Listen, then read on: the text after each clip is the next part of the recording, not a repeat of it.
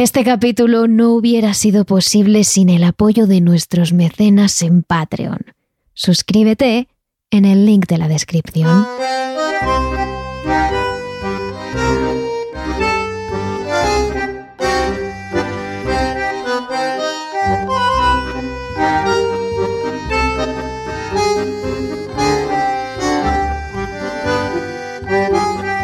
Hoy viajamos hasta uno de los países hispanohablantes más extensos del planeta para traeros algunas de sus oscuras leyendas. Es un territorio con climas muy variados, al igual que sus paisajes, donde se mezclan extensas masas de hielo con zonas áridas, estepas con bosques y selvas.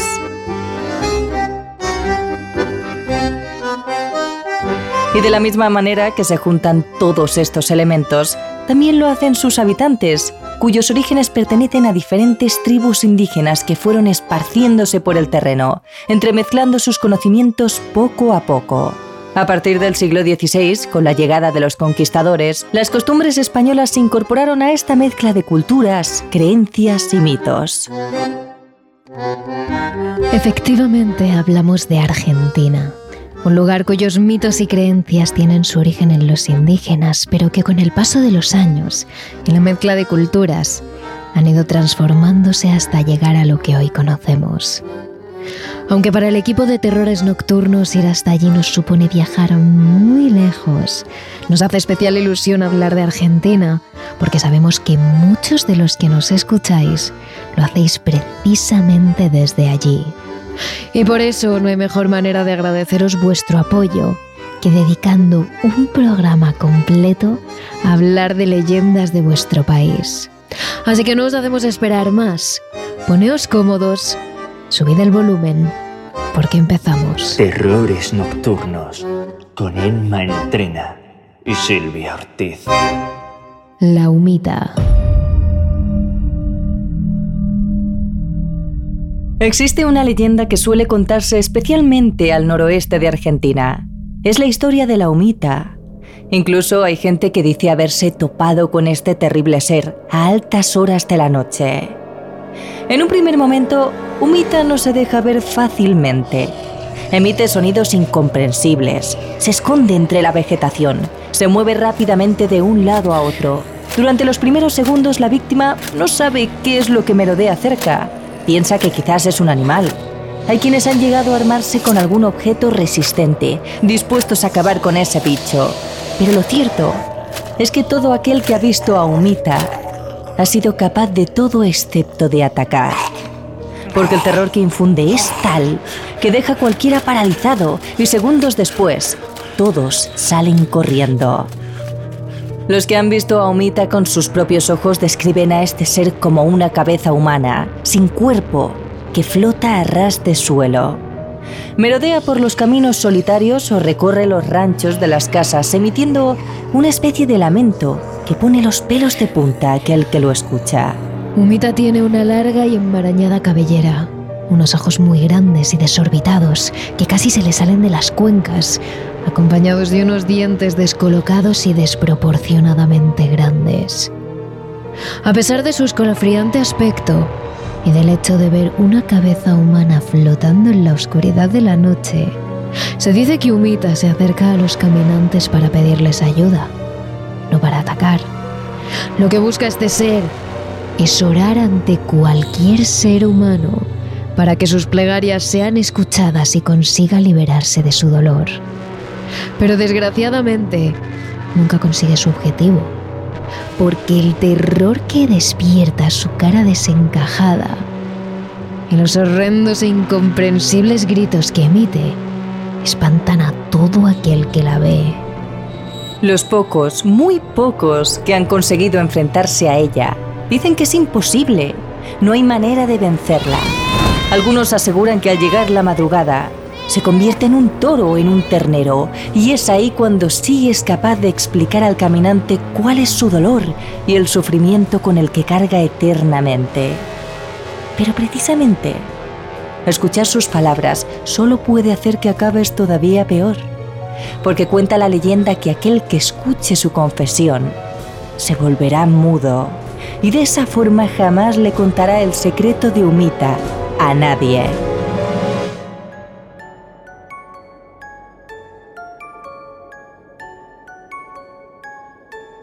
Pero también esta leyenda tiene una parte buena. Los norteños que hacen frente al miedo y se quedan junto a Umita escuchando sus incomprensibles gritos, acaban convirtiéndose en sus amigos. Incluso la propia Umita les acompañará durante el camino, sirviéndoles de guía y protegiéndoles de los malos espíritus o de los peligros que acechan en la noche. Incluso si estos entablan amistad durante varias noches, Umita guiará a los caminantes hasta tesoros y minerales, a cambio de su ayuda para deshacerse del hechizo. Porque en algunas versiones se dice que Umita es una bruja que está bajo un hechizo con el que deberá cargar eternamente.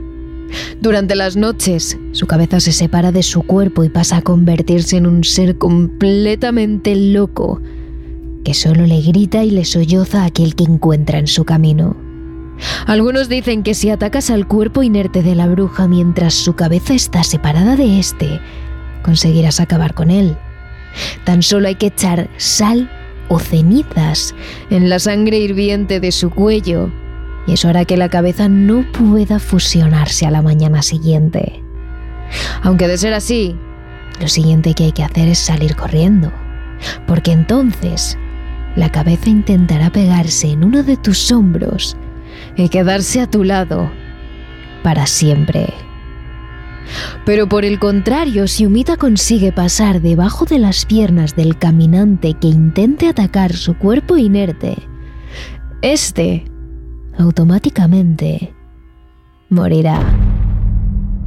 Pero por muy surrealista que suene esta historia, hasta hace no muchas generaciones había quienes creían firmemente en la existencia de la humita. Belindo Acosta, argentino, cuenta otra de las muchas versiones sobre esta historia, y lo que hacía su madre para que la humita se portara bien con su familia. La, humita es de, mm, como lo dice también mi mamá, que era la que más estaba más familiarizada, porque ella era la que ponía agua en, un determinado sector a una hora para que la humita tomara, tomara agua es de que era un hombre, un hombre, un quemador de carbón. El quemador de carbón no es cualquiera, es decir, es uno que sabe armar el horno. Y según la, lo que a mí me decía mi abuela, era de que el hombre se mareó por los gases seguramente que salían de ahí del horno y se murió, se murió y se carbonizó. Y a partir de ahí la humita recorre los caminos solitarios durante las noches. Entonces cuando ella dice, cuando la humita se, digamos, se aparece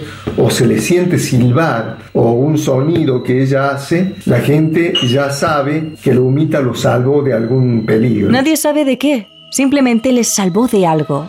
Y es precisamente por eso por lo que hay que estarle agradecido la razón por la cual algunas personas, como la madre de Belindo, le daban agua y comida a la omita como muestra de agradecimiento. Lo cierto es que existen muchas historias y versiones sobre la omita, precisamente por la cantidad de culturas y de leyendas que se han ido entremezclando con el paso de los años, e incluso ha acabado recorriendo otros países y han dado lugar a múltiples versiones de este escalofriante ser mitológico. El lobisón. El lobizón, también llamado lobizón, es un monstruo procedente de la mitología guaraní muy popular, especialmente en Argentina, Uruguay y Paraguay. Una criatura mitad hombre, mitad bestia que en Europa conocemos como el hombre lobo. Es uno de los seres mágicos más antiguos creados por el ser humano, junto a otras figuras como los vampiros. Existe la creencia de que el séptimo hijo varón de cualquier familia, cuando es adolescente, se convierte en lobisón, es decir, en hombre lobo. Esto surge a raíz de la mitología guaraní, donde Tau y Keraná se convierten en una pareja maldita, en la que todos sus hijos se acabaron convirtiéndose en siete monstruos mitológicos. La leyenda dice que al nacer el último hijo, en el cielo apareció una señal de advertencia, indicando a los hombres y mujeres que debían protegerse de estos horribles monstruos, y en concreto del lobizón, sobre el que cayó la mayor parte de la maldición de sus padres. Se dice que este ser está en la línea que separa el mundo de los vivos del de los muertos, y que solo con escuchar su nombre hay quienes sienten un escalofrío que recorre todo su cuerpo. Se dice que los martes y viernes de luna llena, el lobisón buscará un lugar alejado para transformarse. En ese momento el cuerpo se le llenará de pelo, los brazos se le alargarán, sus piernas se encorvarán y de los dedos le crecerán unas largas uñas a modo de zarpas. Además, aquel que sufre la maldición se retorcerá de dolor cada vez que se transforme, especialmente cuando su mandíbula se ensancha y se alarga a modo de hocico, y de su boca crezcan unos largos y afilados colmillos.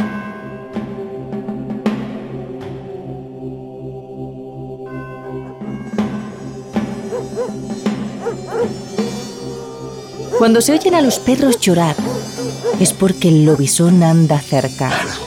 Es una señal de advertencia para que todo aquel que camine en la oscuridad de la noche se esconda lo antes posible. El lobisón es capaz de olfatear a sus víctimas a kilómetros de distancia. Alcanza una velocidad increíble y degolla a las personas con tan solo un mordisco. Este ser mitad hombre, mitad humano, tiene un tamaño mucho más grande de lo normal, más que cualquier lobo, cualquier otra criatura.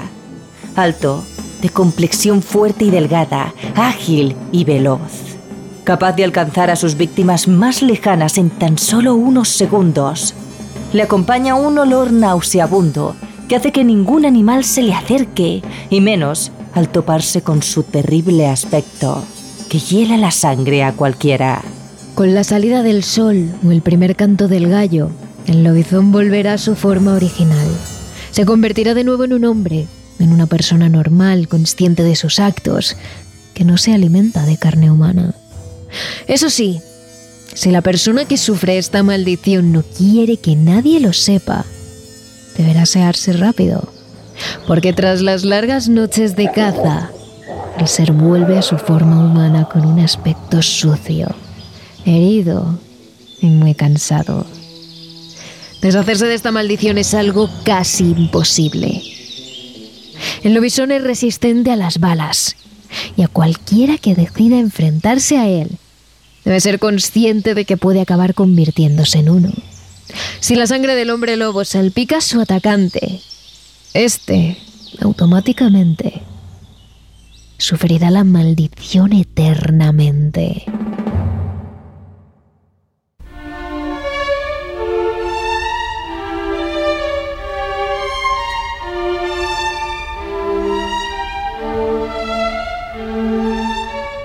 Aunque es prácticamente imposible acabar con él, sí que hay remedios que permiten ahuyentar a este ser. Una cruz o agua bendita son los ingredientes perfectos para que el monstruo salga corriendo.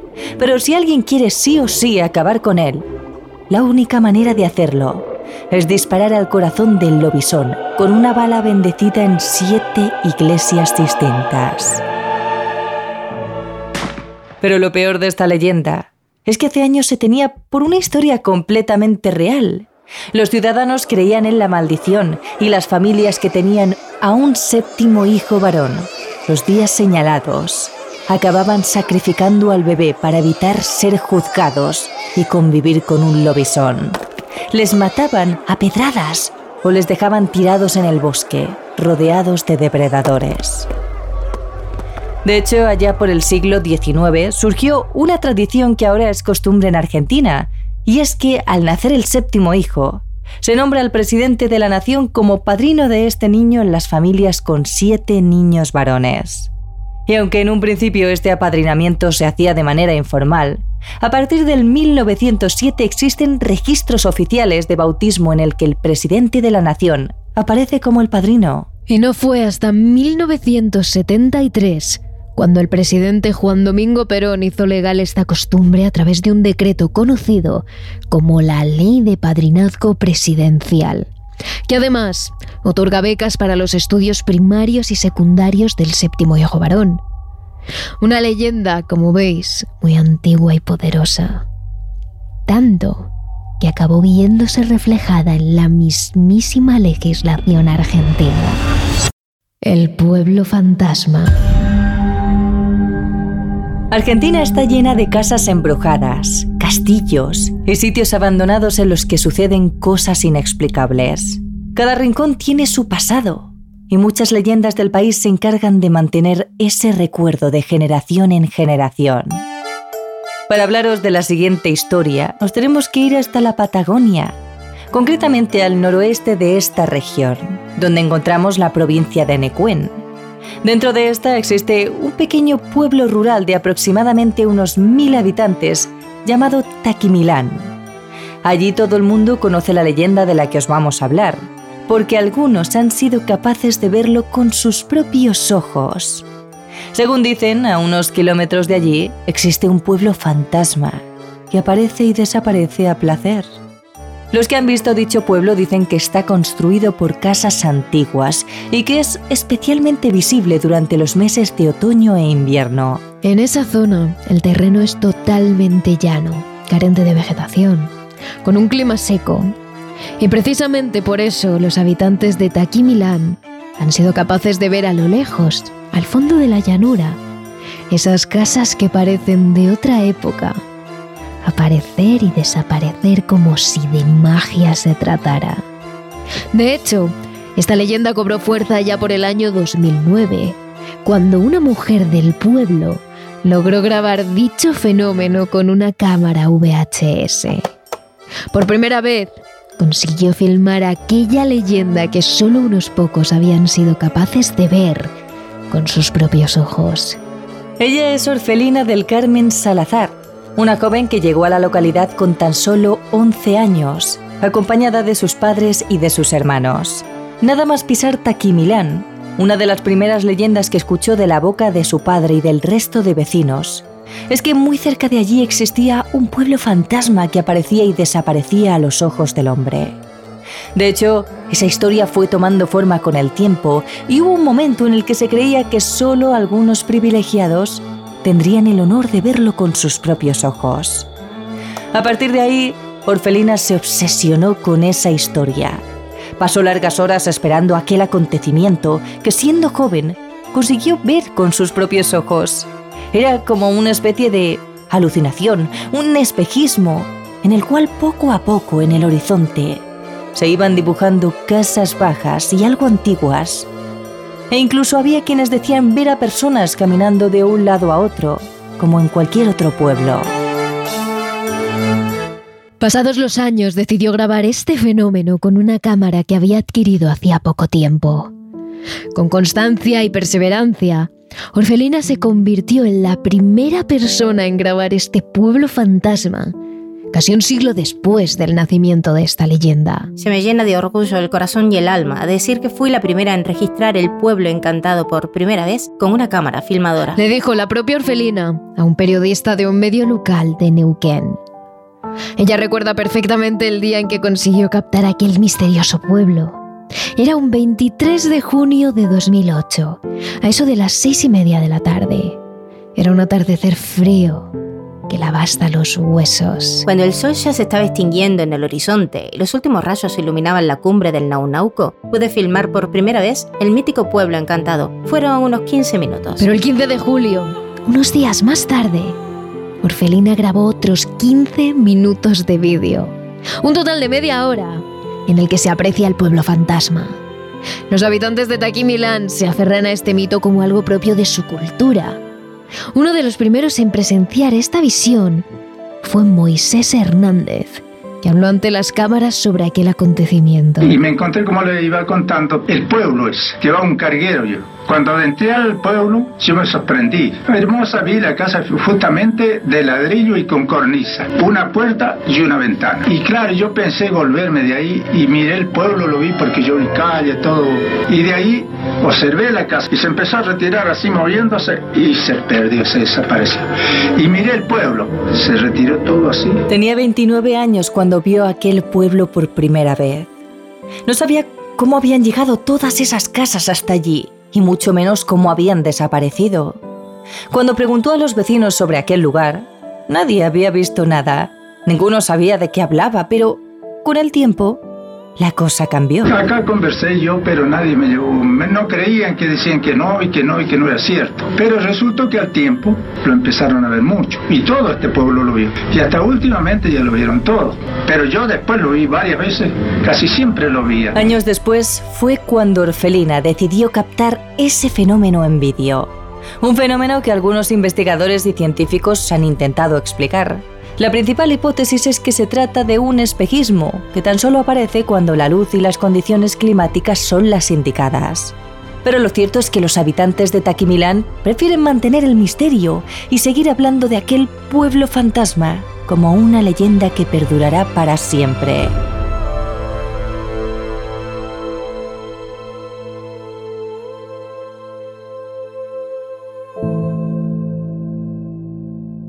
El fantasma de la novia de Bajo de la Tigra. Y seguimos hablando de leyendas y también de fantasmas. En concreto, del de una mujer que tras ahorcarse por amor se sigue apareciendo. Nos situamos en Bajo de la Tigra, una zona al este de Argentina. Ahora, muchos de sus rincones son simplemente tierra abandonada. Pero en el siglo XIX cuenta la leyenda que bullía de actividad Allí, en medio de un campo pampeano, vivía una joven de buena familia. Una joven atractiva, guapa, con un cabello negro despampanante y sobre todo enamoradiza. Ella perdió la cabeza por un campesino de los que trabajaban en el campo.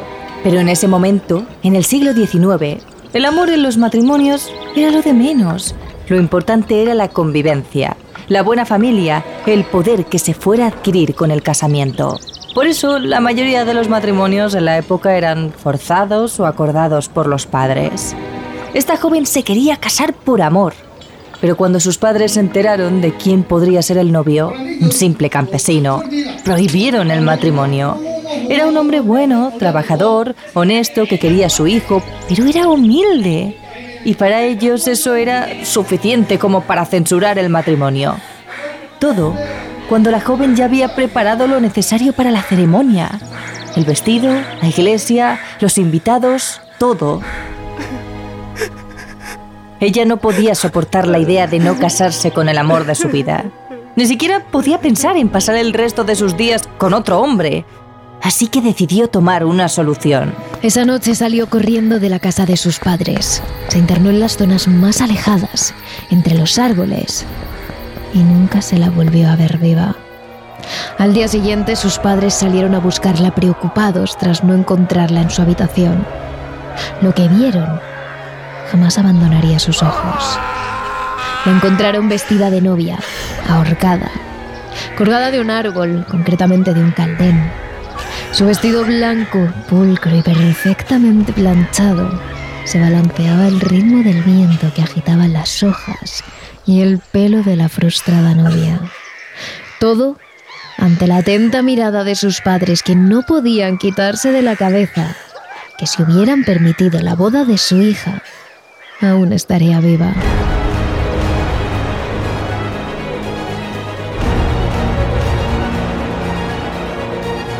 La leyenda dice que, después de que esa joven se suicidara, su espíritu no se quedó tranquilo Dejó atrás la obediencia a sus padres, el amor de su vida y se fue antes de tiempo. Por eso su fantasma día de hoy sigue vagando por la tigra. Concretamente son muchos los conductores que dicen ver el fantasma de una mujer de cabello negro, largo y vestida de novia que se aparece en la carretera que cruza la tigra.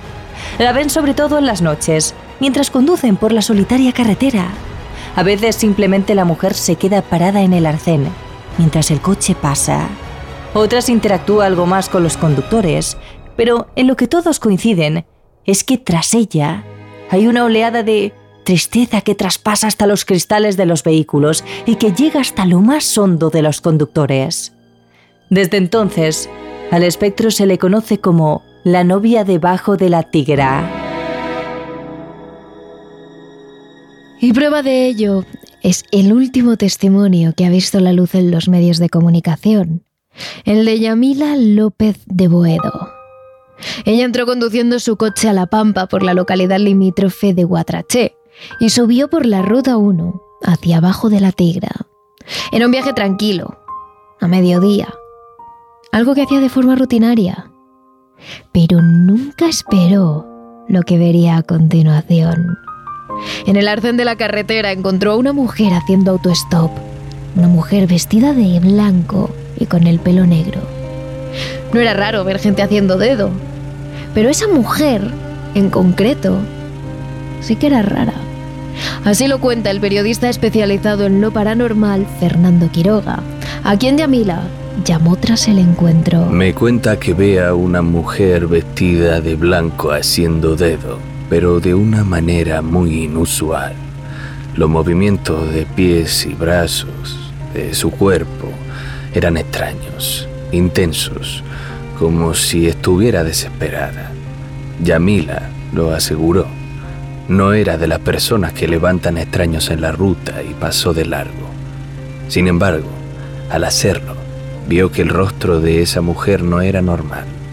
Tenía ojos acuosos, muy grandes, y no tenía labios. Sus dientes, muy grandes, estaban al descubierto. Yamilia describió el espectro de forma muy detallada. Llevaba un vestido blanco, sucio, viejo, y estaba de espaldas, pero en cuanto pasó el coche, giró la cabeza y miró directamente a Yamilia. Tenía los ojos huecos, la piel pálida, la cara sin labios y los dientes propios de un animal feroz. Yamilia no se bajó de su coche, pero aminoró ligeramente la velocidad, sorprendida ante la terrible visión del espectro. Se quedó paralizada, con las manos al volante y la mirada fija en esa mujer de cara huesuda y sin labios y con dientes inhumanos. Se quedó anonadada ante sus ojos, o mejor dicho, ante los huecos que eran sus ojos. Y antes de darse cuenta ese espectro, la novia debajo de la tigra había salido corriendo hacia su coche. Sujetaba su vestido con las manos huesudas, mostrando sus pálidas piernas. Corría con una velocidad animal, enseñando los dientes con expresión de furia. Entonces, Yamila, asustada, se olvidó incluso de su coche y salió corriendo campo a través para perder al espíritu. Corrió y corrió, forzando las piernas a todo lo que le daban los pulmones, con el corazón acelerado y el sudor cayendo por su frente, hasta que las piernas no le respondieron y acabó cayéndose con las raíces de un árbol. Era precisamente un caldén. Cuando se incorporó percibió que en una de las ramas colgaba el cuerpo de una mujer. Era evidentemente el espíritu de la novia debajo de la tigra. En cuanto Yamila procesó lo que estaba pasando, salió corriendo en dirección contraria, de vuelta a su coche. Entró a toda prisa, cogió el volante y pisó el acelerador. Pero entonces sintió como si algo sobrenatural, algo frío, le rozara el cuello, como si hubiera alguien más tras ella en el coche. Giró la cabeza hacia atrás y cuando volvió a mirar a la carretera, Vio la aparición de la ruta, la misma que vio en el árbol, y un segundo después desapareció. Yamila apretó el acelerador y no frenó hasta el Pachiri.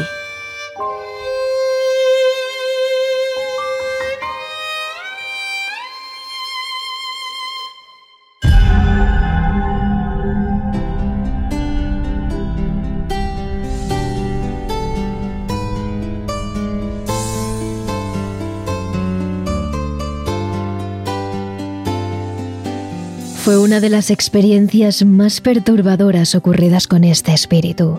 Sobre todo porque el acontecimiento sobrenatural se produjo al mediodía, cuando la mayoría de los testigos afirman verla de noche.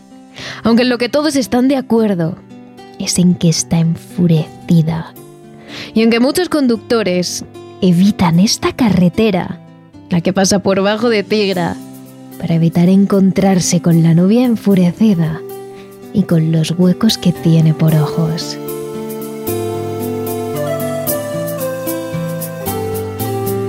Estas han sido algunas de las leyendas más conocidas de Argentina. Historias transmitidas de generación en generación y en la que muchos creen ciegamente.